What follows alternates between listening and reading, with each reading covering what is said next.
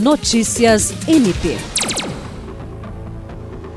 O Ministério Público do Estado do Acre recebeu nesta segunda-feira um grupo de mães dos bebês que morreram por síndromes respiratórias em Rio Branco.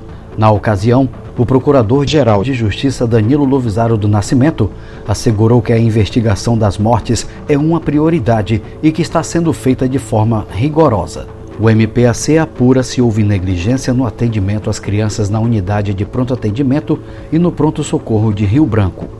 O Ministério Público monitora a disponibilidade de leitos de pediatria, medicamentos e insumos da rede pública estadual destinados ao atendimento de crianças acometidas de vírus respiratórios.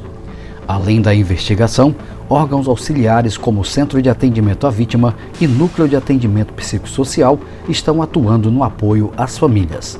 Também estiveram presentes o coordenador do CAOP da Criança e do Adolescente, Procurador de Justiça, Francisco Maia Guedes, o secretário-geral do MPAC, promotor de Justiça Glaucio Chiro, o promotor Ocimar Sales, que responde pela primeira Promotoria de Justiça Especializada de Defesa da Saúde, e a assessora de Relações Institucionais, promotora de Justiça, Marcela Osório. Jean Oliveira, para a Agência de Notícias do Ministério Público do Estado do Acre.